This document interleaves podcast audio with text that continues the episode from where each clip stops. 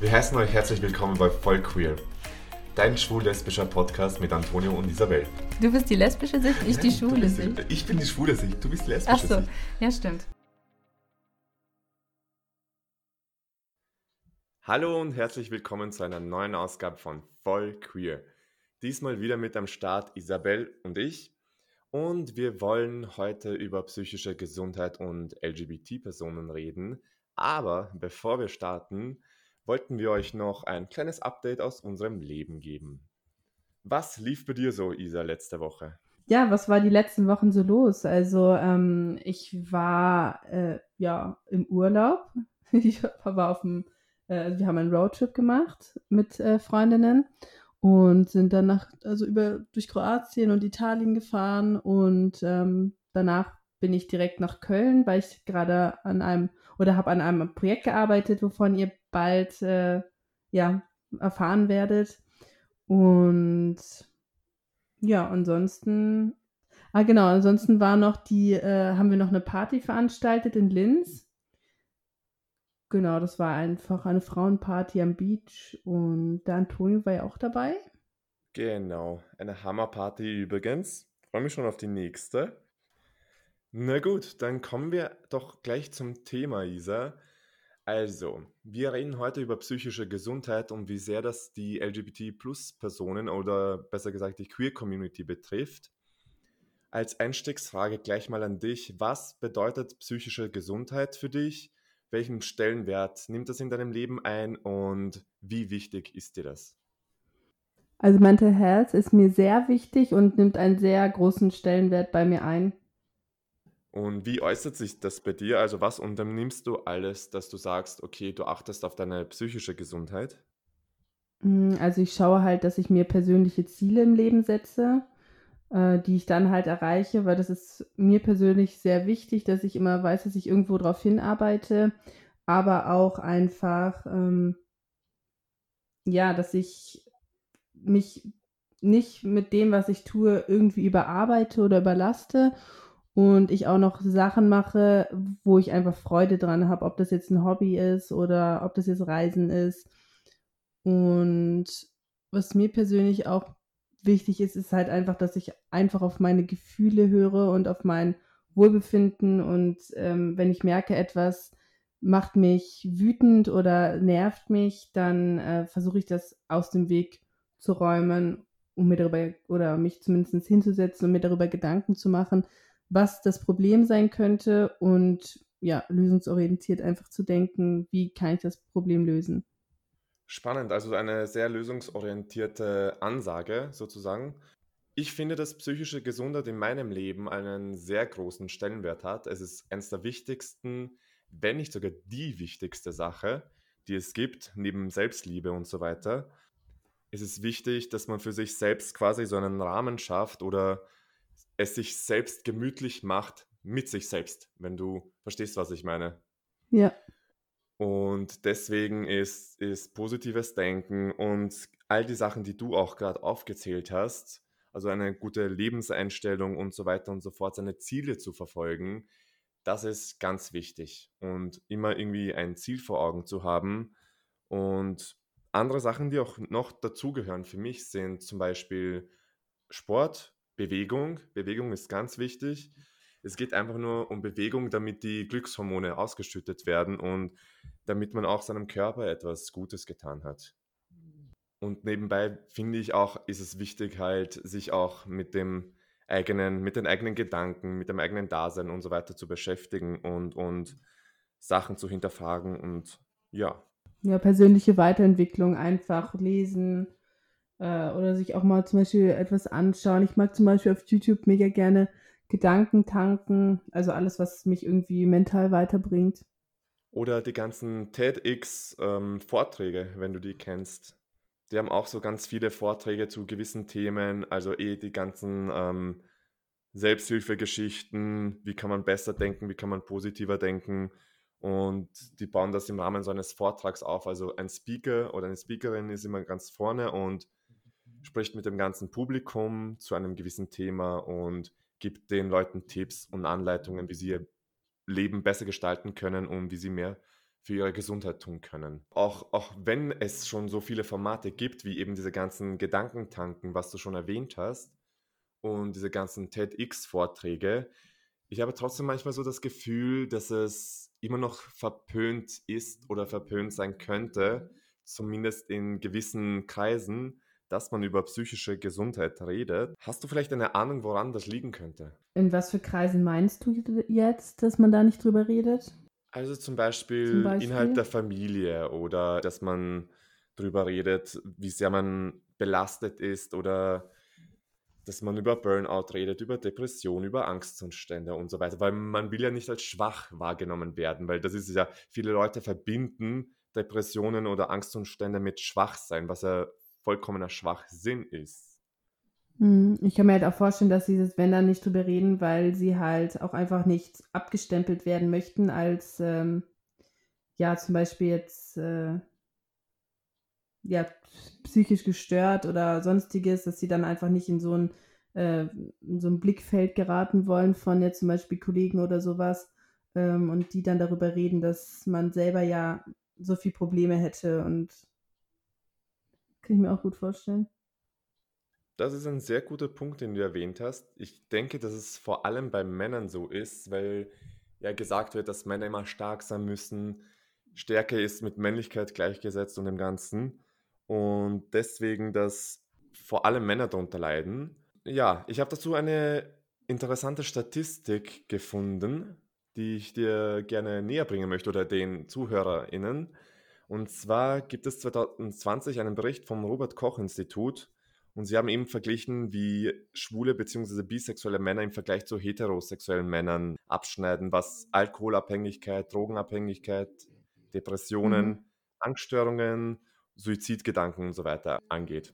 Sie haben herausgefunden, dass 16,8% der homosexuellen Männer im Vergleich zu 6,1% der heterosexuellen Männer an Alkoholabhängigkeit in den letzten zwölf Monaten gelitten haben. Was ich halt ziemlich mhm. spannend finde und die Gründe, die halt aufgezählt werden, sind zum Beispiel, dass es als eine Strategie zur Bewältigung von Stress eben aufgrund dieser ganzen Diskriminierungs- und Ausgrenzungssituationen ist. Mhm. Was ich auch spannend fand, war nämlich, dass die sexuelle Orientierung per se nicht die Ursache ist für diese hohen Raten von 16,8 Prozent zum Beispiel im Fall von der Alkoholabhängigkeit, sondern es ist eher, also die Ursache dafür ist eher die mangelnde Akzeptanz und diese Diskriminierungs- und Gewalterfahrungen, die die schwulen Männer erlebt haben. Genau, also ich habe dazu auch was rausgefunden. Und zwar haben amerikanische Wissenschaftler rausgefunden, dass jeder vierte LGBT-Jugendliche bereits einen Selbstmordversuch unternommen hat in den USA. Also demnach haben 40 Prozent der High, äh, Highschool-Schüler, die einer sexuellen Minderheit angehören, im Zeitraum von zwölf Monaten ernsthaft darüber nachgedacht, sich das Leben zu nehmen. Unter heterosexuellen Schülern lag der Anteil bei 15 Prozent. Also dementsprechend ist es halt so, dass wirklich äh, viele Jugendliche und äh, junge Menschen, die äh, ja homosexuell sind, schon mal darüber nachgedacht haben, sich einfach das Leben zu nehmen. Das ist echt krass. Das ist richtig krass, auch wenn du das vergleichst mit den Daten, die du gerade genannt hast für heterosexuelle Jugendliche. Mhm. Finde ich das richtig, äh, richtig erschreckend. Ich finde halt, da muss viel mehr getan werden. Da muss auch viel mehr Aufklärungsarbeit geleistet werden. Und ich finde auch irgendwie, da besteht einfach ein Handlungsbedarf. Hättest du jetzt spontan eine Idee, was man in die Richtung machen könnte? Fällt dir irgendwie ein, man könnte so ein Gesundheitszentrum bauen zum Beispiel. Also das war meine Überlegung, dass man sich auf ein Gesundheitszentrum festlegt, wo eben queere Personen, also ein queeres Gesundheits-Community-Zentrum, quasi, wo eben auf genau diese Sachen eingegangen wird, wo man sich eben nur mit queeren Menschen beschäftigt. Mhm. Das finde ich auch ganz interessant. Allerdings glaube ich, dass da die Schwierigkeit wieder ist, dass das dann wieder zu sehr ähm, ausgegrenzt wird, dann gehen da wieder alle hin, die irgendwie zum Thema LGBT gehören oder zur LGBT-Community gehören und die anderen werden dann halt, das wird dann wieder so geteilt. Also ich finde, das muss einfach schon im Kindergarten einfach beginnen, in Büchern, in überall, dass das wirklich als normal angesehen wird, dass in den Kinderbüchern schon äh, gezeigt wird, ähm, hier Mann und Mann und Frau und Frau und Mann und Frau ist alles, ist alles das Gleiche, ist alles Liebe. Und dass man auch wirklich die Eltern schon direkt aufklärt äh, im Kindergarten, äh, wenn die Kinder im Kindergarten kommen, dass, ja, dass dieses Thema halt einfach viel mehr thematisiert werden sollte und dann natürlich in der Schule weiter. Ich finde deinen Ansatz sehr spannend, dass man das quasi von Anfang an machen sollte, schon im Kindesalter, beziehungsweise Babyalter, je nachdem, wie man das nimmt. Ähm, aber natürlich ist das jetzt nicht der Fall, jetzt von der Realität gesprochen. Wir haben nun mal nicht von Kindheitsalter oder vom Babyalter an mit LGBT oder queeren Themen zu tun.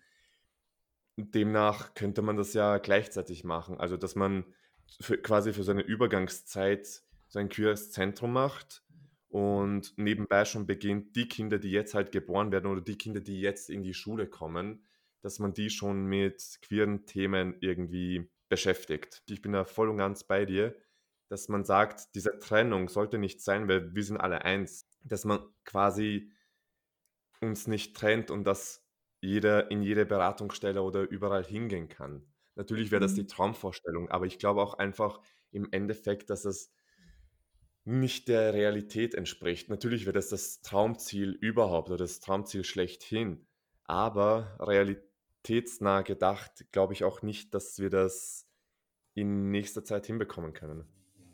Ja, ja, das stimmt. Ja, ich meine, wir haben ja schon Organisationen, ähm, die sich da also äh, fast eigentlich ja in jeder Stadt oder in jedem Bundesland Organisationen, die sich ja dafür einsetzen, dass LGBT Jugendliche, aber auch Ältere hinwenden können. Also das gibt es ja theoretisch schon. Genau. Und auch am Ende der Folge bleibt dran. Wir haben euch ein paar Informationen zusammengeschrieben, an wen ihr euch da wenden könnt und welche Anlaufstellen oder Beratungsstellen ihr kontaktieren könnt.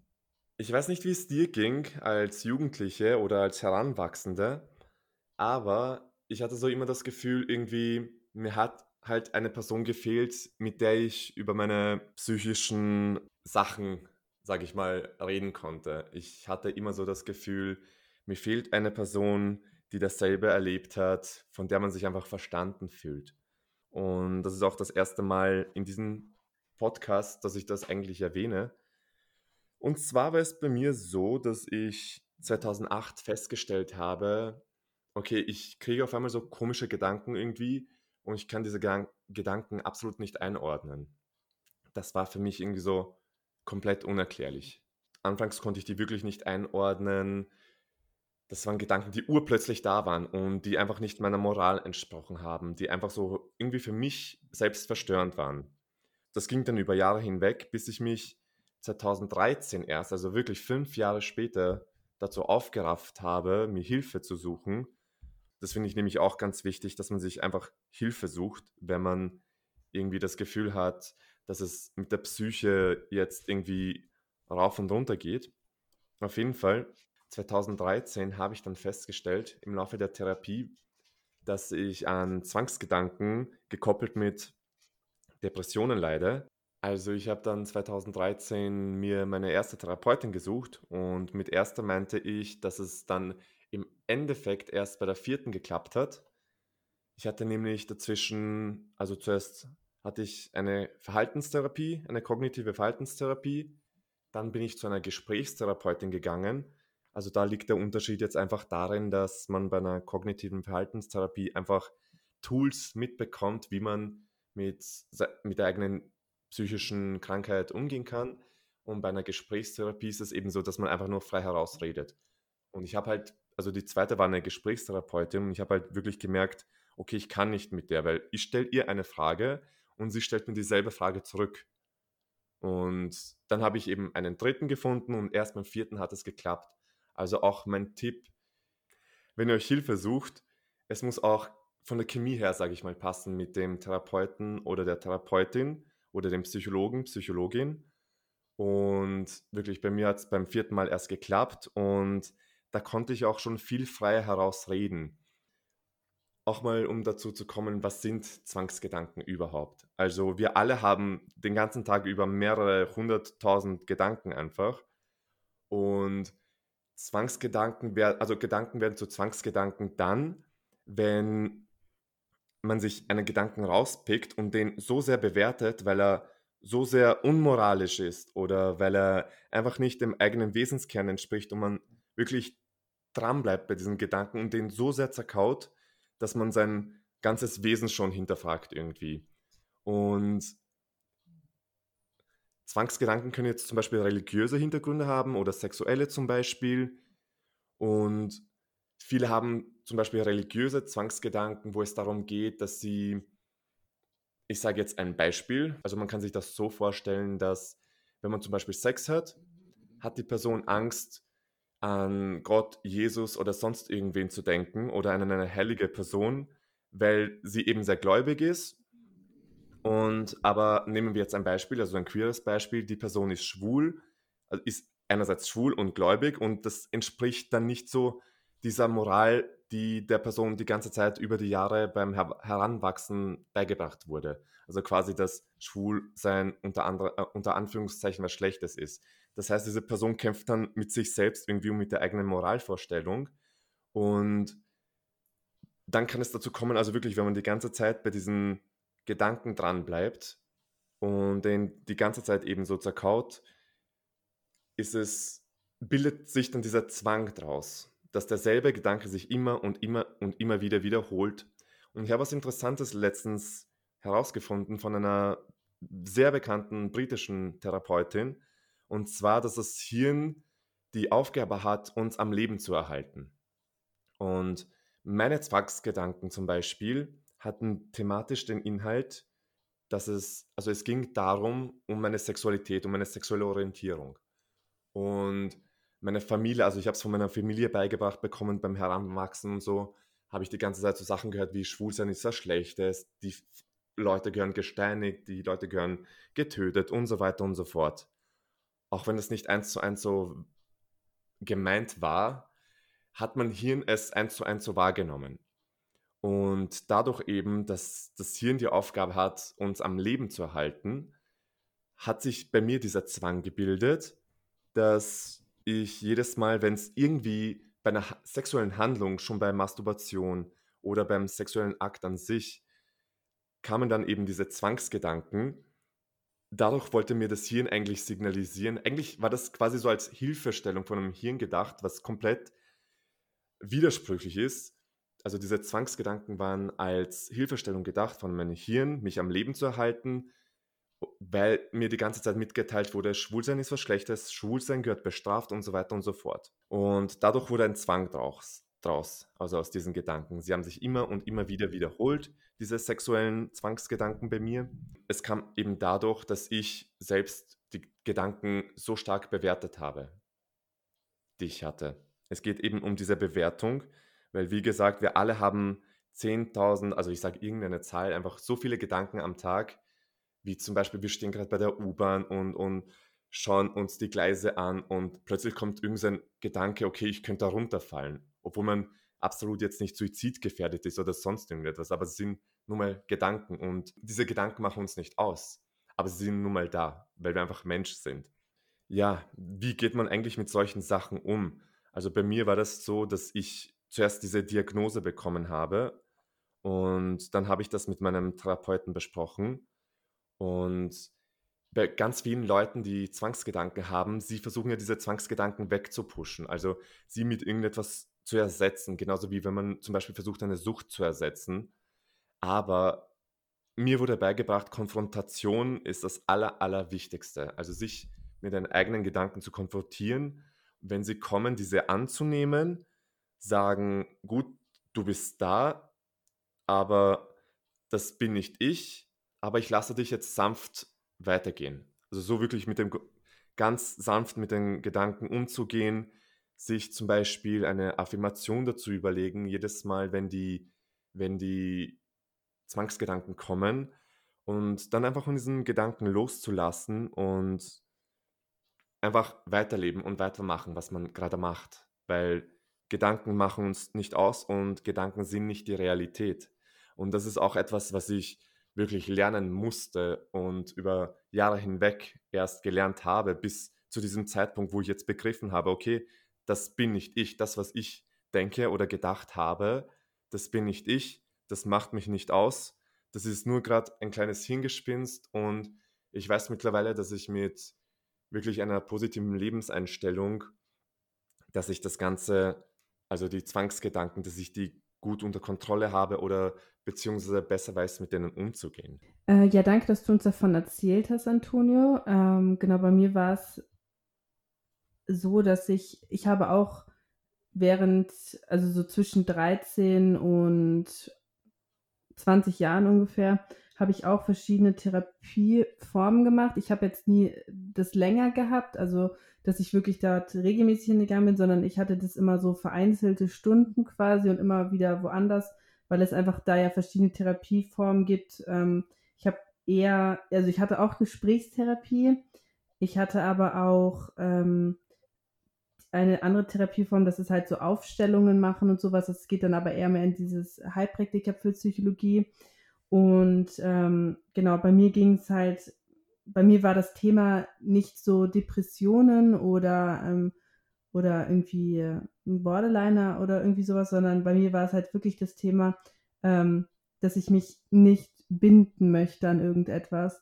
Und das begleitet mich eigentlich schon mein ganzes Leben, dass ich halt wirklich Angst habe, mich fest an etwas zu binden. Das heißt, sei es jetzt Beziehung, sei es jetzt ein Job oder ein Haus äh, oder beziehungsweise ein Wohnort.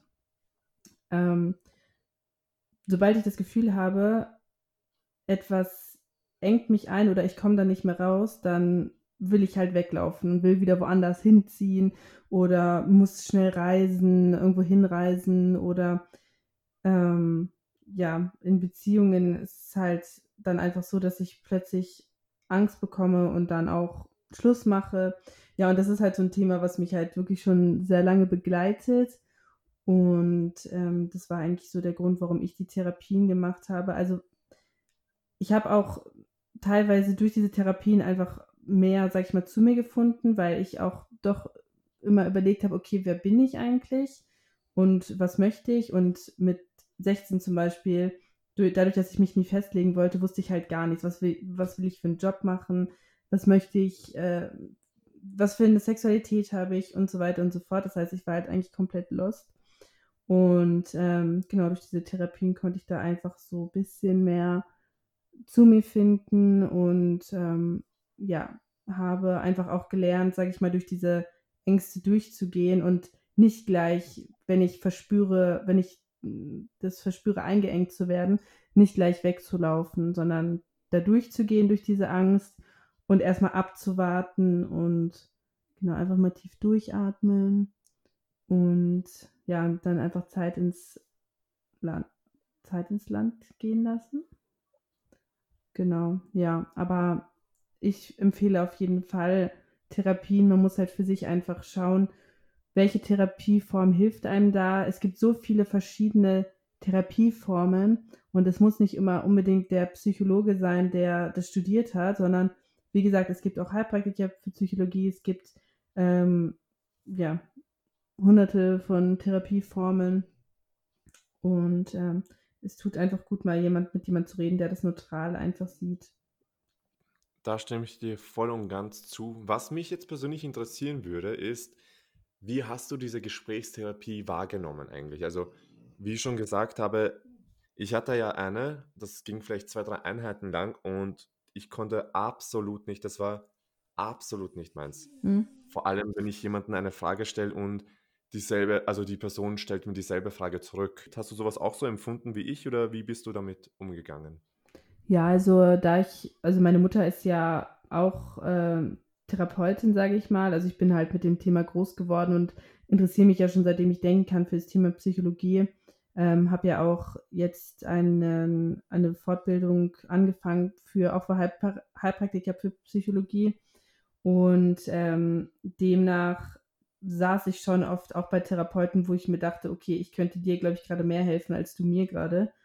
Ähm, natürlich, aber da muss man halt wirklich, wie gesagt, vieles ausprobieren ich, also ich hatte mal ein ganz schlimmes Erlebnis beim Therapeuten, also beim Psychologen. Ähm, das war so eine ganz dunkle Praxis irgendwie und er war so ganz ja, so ganz creepy irgendwie. Und ich habe mich super unwohl bei dem gefühlt. Der hat mich auch total eingeschüchtert. Und ähm, dann habe ich ihm halt gesagt, dass ich halt auf Frauen stehe. Und er so, ja, das ist doch nicht schlimm, dass jede Frau soll doch lecken, wen sie will und so. Also richtig eklige, also Sachen gesagt, wo ich mich so, wo, boah, das war so schlimm für mich. Und da war ich vielleicht 18 oder, nee, da war ich, da war ich schon älter, da war ich 21 oder sowas, oder 20. Ähm, und das war so dieser Moment, wo ich gesagt habe, okay, ich werde nie wieder zu einem Psychologen gehen. Wenn ich was mache, dann wirklich nur wirklich therapeutisch äh, mit so Aufstellungen oder ja, einfach, wo ich weiß, der hat da seine Methoden und nicht einfach nur sprechen. Genau, also da hatte ich echt schon ein paar Therapeuten, die wirklich, ja, echt ein bisschen cringe waren. Absolut. Also wirklich ekelhaft, wenn ich sowas höre. Ich meine, ja. ich habe auch das Gefühl, dass viele Therapeuten oder einige zumindest nicht wissen, wie sie mit den Leuten umzugehen haben. Ja, oder irgendwann verlieren die einfach auch die Hemmungen, wenn die es wirklich schon 50 Jahre lang machen und da alles Mögliche schon hatten, dann sind die einfach nicht mehr so einfühlsam. Da hauen die einfach nur noch raus und arbeiten am Fließband irgendwie ab.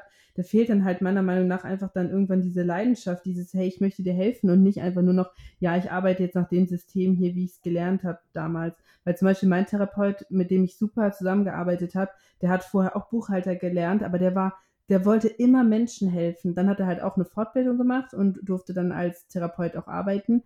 Und der, bei dem hast du gemerkt, der hat wirklich eine Menschenkenntnis, der hat eine Menschenauffassung, der muss kein Psychologie dafür studieren, damit er wirklich ähm, Menschen helfen kann.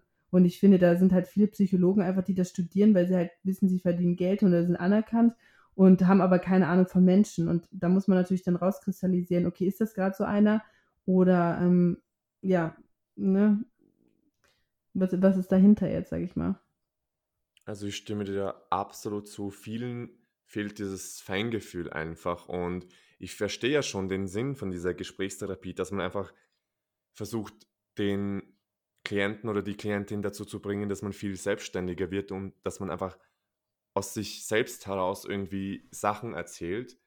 Aber man muss schon auch sagen, man sollte realistisch abschätzen können, ist, dieser, ist diese Person überhaupt dazu fähig, jetzt da, wo er oder sie vor mir sitzen, ist sie überhaupt dazu fähig, aus eigener Kraft jetzt irgendwie zu einer Erkenntnis zu kommen oder braucht sie nicht doch ein bisschen einen Anstoß von mir, also, also von mir als Therapeuten? Und das mhm. verbinde ich eben mit dem Feingefühl, auch wie du es gerade gesagt hast, dass ich also vielen fehlt das auf jeden Fall. Ja, nee, ich hatte auch noch, noch mal eine andere Situation. Also ich muss sagen, das ist bei mir tatsächlich öfter bei Männern. Da saß er dann vor mir und hat mich ganz lange angeguckt, aber nichts gesagt. Und ich habe mich so eingeschüchtert gefühlt, wo ich so dachte, hey, ähm, was ist denn jetzt? Und so, der hat so, also, ach, das mache ich immer. Ich muss schauen, wie die Menschen reagieren. Und ich finde es so herablassend, einfach so mit einem Patienten auch umzugehen, wo ich mir so denke, ich, ich, ich mache selber diese Fortbildung, diese Ausbildung, wo ich mir denke, ich könnte niemals so zu einem Menschen sein. Du musst einfach so ein warmes, herzliches Gefühl haben, äh, irgendwie dem übermitteln, hey, du kannst dich mir öffnen und ich höre dir gerne zu und nicht, ich sitze da irgendwie wie so der größte Narzisst und schaue dich einfach nur die ganze Zeit an und versuche dich halt damit irgendwie einzuschüchtern oder weiß ja nicht, was der Sinn dahinter war. Aber es hat mich so erschreckt einfach. Und dann auch, wie der sich dann immer total toll gefühlt hat und oh Gott, ey, nee. Es gibt da echt welche, ciao. Ich glaube schon, dass diese Ansätze irgendwo mal in einem Lehrbuch standen oder dass sie schon irgendwie was Bestimmtes damit verfolgen. Aber ich denke auch nicht, dass du das auf jeden oder jede Patientin ummünzen kannst. Nee, also ich, was ich als Tipp auf jeden Fall geben kann, wenn man eine Therapie gerade macht und man fühlt sich absolut nicht wohl bei dem Therapeuten und denkt sich, ja egal, ich will das jetzt durchziehen, nur weil ich keinen anderen Platz bekomme oder weil ich es gerade brauche, zieht es nicht durch, wenn ihr euch mit diesem Therapeuten nicht wohlfühlt oder mit dem Psychologen, dann sucht euch bitte lieber was anderes, weil hinterher kann es schlimmer sein, als es vorher ist. Also ich habe so oft schon mit Menschen geredet, die eine Therapie gemacht haben, denen es hinterher schlechter ging, als vorher, weil der Therapeut einfach, einfach nicht richtig gearbeitet hat. Ich stimme dir da voll und ganz zu und ich finde auch, dass es von der Chemie her super passen muss zwischen dem Therapeuten oder der Therapeutin und einem selbst.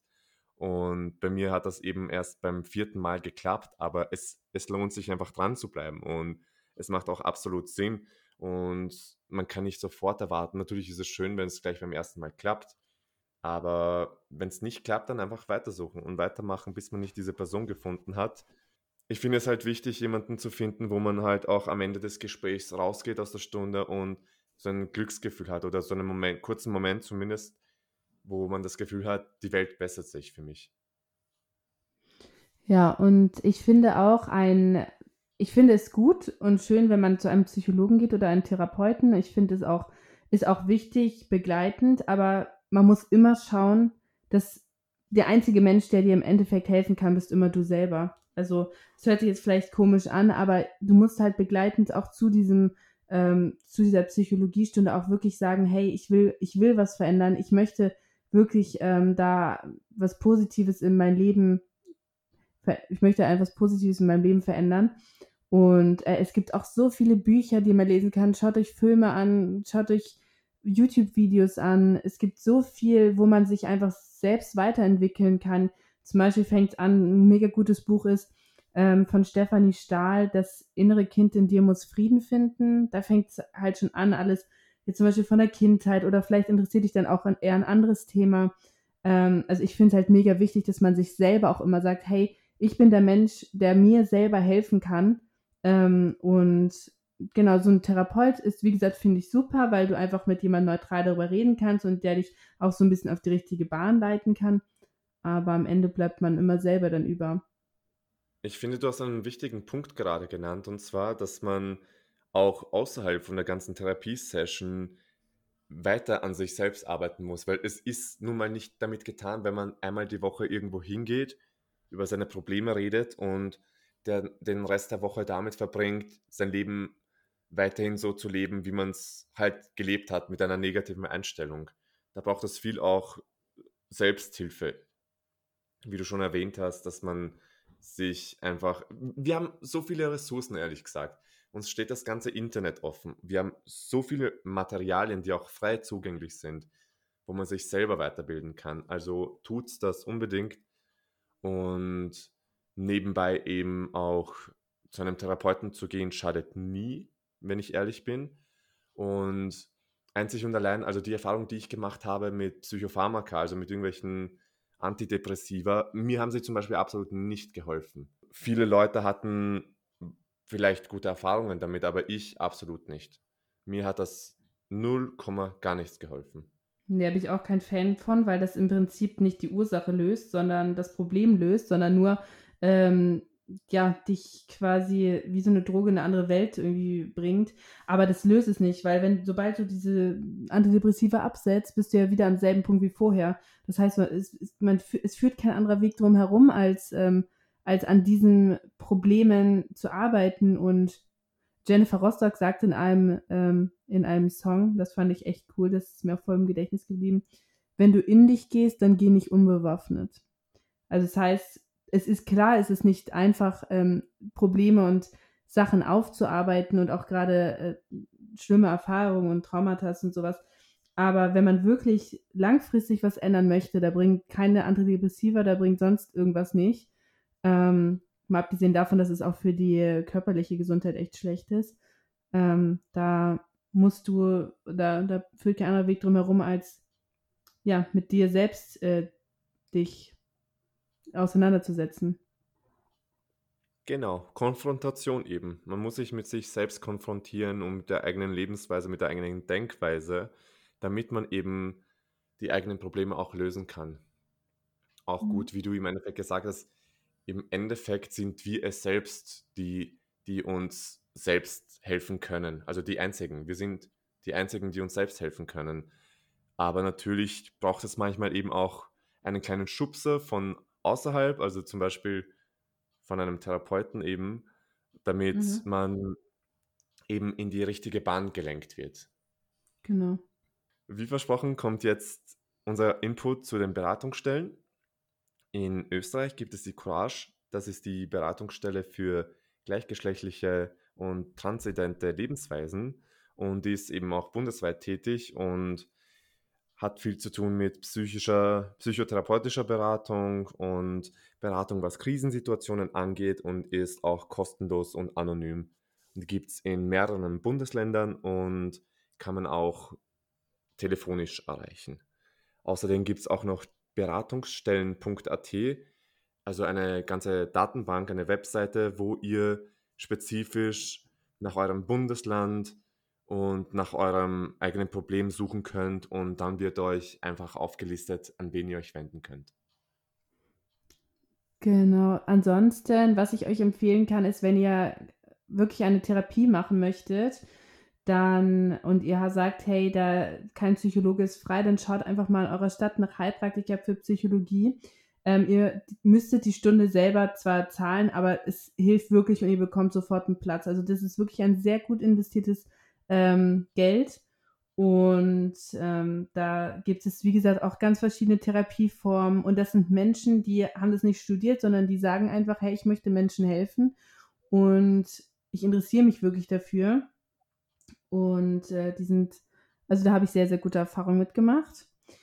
Ansonsten gibt es in München zum Beispiel, da war ich jetzt zum Beispiel auch, als ich nach München gezogen bin, das Diversity, das ist auch ein Jugendzentrum da könnt ihr hingehen. Ansonsten einfach mal schauen. Es gibt eigentlich in jeder Stadt Jugendzentren. Und dann gibt es ja auch noch die Nummer gegen, äh, gegen Kummer. Die gibt es in Deutschland und in Österreich bestimmt auch. Da sind ehrenamtliche Helferinnen und da könnt ihr euch jederzeit dran wenden. Bei genau. uns heißt das übrigens, also bei uns in Österreich heißt das übrigens Rad auf Draht und ist unter mhm. 147 erreichbar. Ja, jetzt kommen wir auch schon zum Ende von dieser Folge, die uns beiden, glaube ich, auch sehr am Herzen liegt, weil es vor allem auch wichtige und persönliche Themen sind, die wir angesprochen haben. Wenn ihr noch irgendwelche Fragen dazu habt, ihr könnt euch jederzeit gerne an uns wenden bei vollqueer.podcast auf Instagram. Und ich hoffe, ihr konntet irgendetwas für euch mitnehmen und ja, vielen Dank und stay gay.